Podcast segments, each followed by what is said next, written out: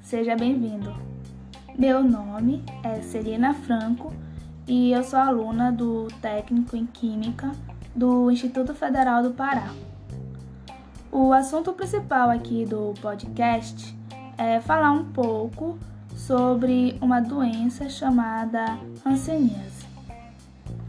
Essa doença é considerada uma das mais antigas da humanidade, sendo conhecida antigamente como lepra.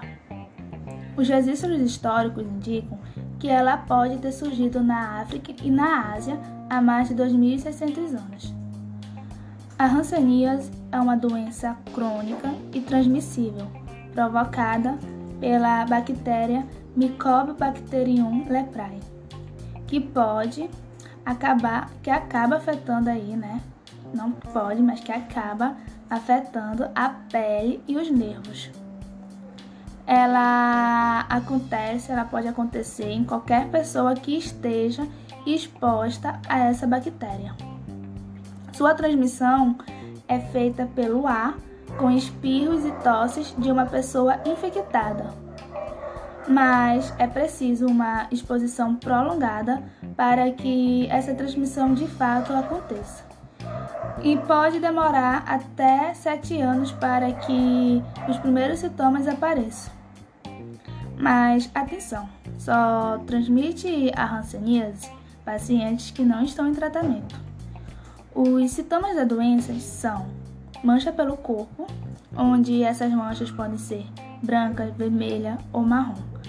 E ficam insensíveis à temperatura frio ou calor e insensíveis também à dor. As, as áreas afetadas mais comuns são as extremidades das mãos e dos pés, o rosto, as, ore as orelhas, o tronco, as nádegas e as pernas. Os os outros sintomas, né, além da, das manchas na pele, são a queda de pelos na sobrancelha, é, a sensação de formigamento, dor, sensação de choque, fisgadas e, agulhadas ao longo dos braços e das pernas, mãos e pés inchados, redução na força dos músculos das mãos, pés e face, úlceras de pernas e pés, caroços no corpo que podem ser avermelhados e dolorosos, febre, inchaço e dor nas juntas.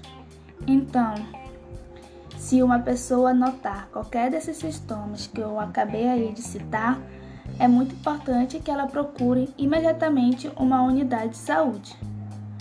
Há 20 anos, a hanseníase ela tem cura e o tratamento é feito com medicações que devem ser indicadas caso a caso.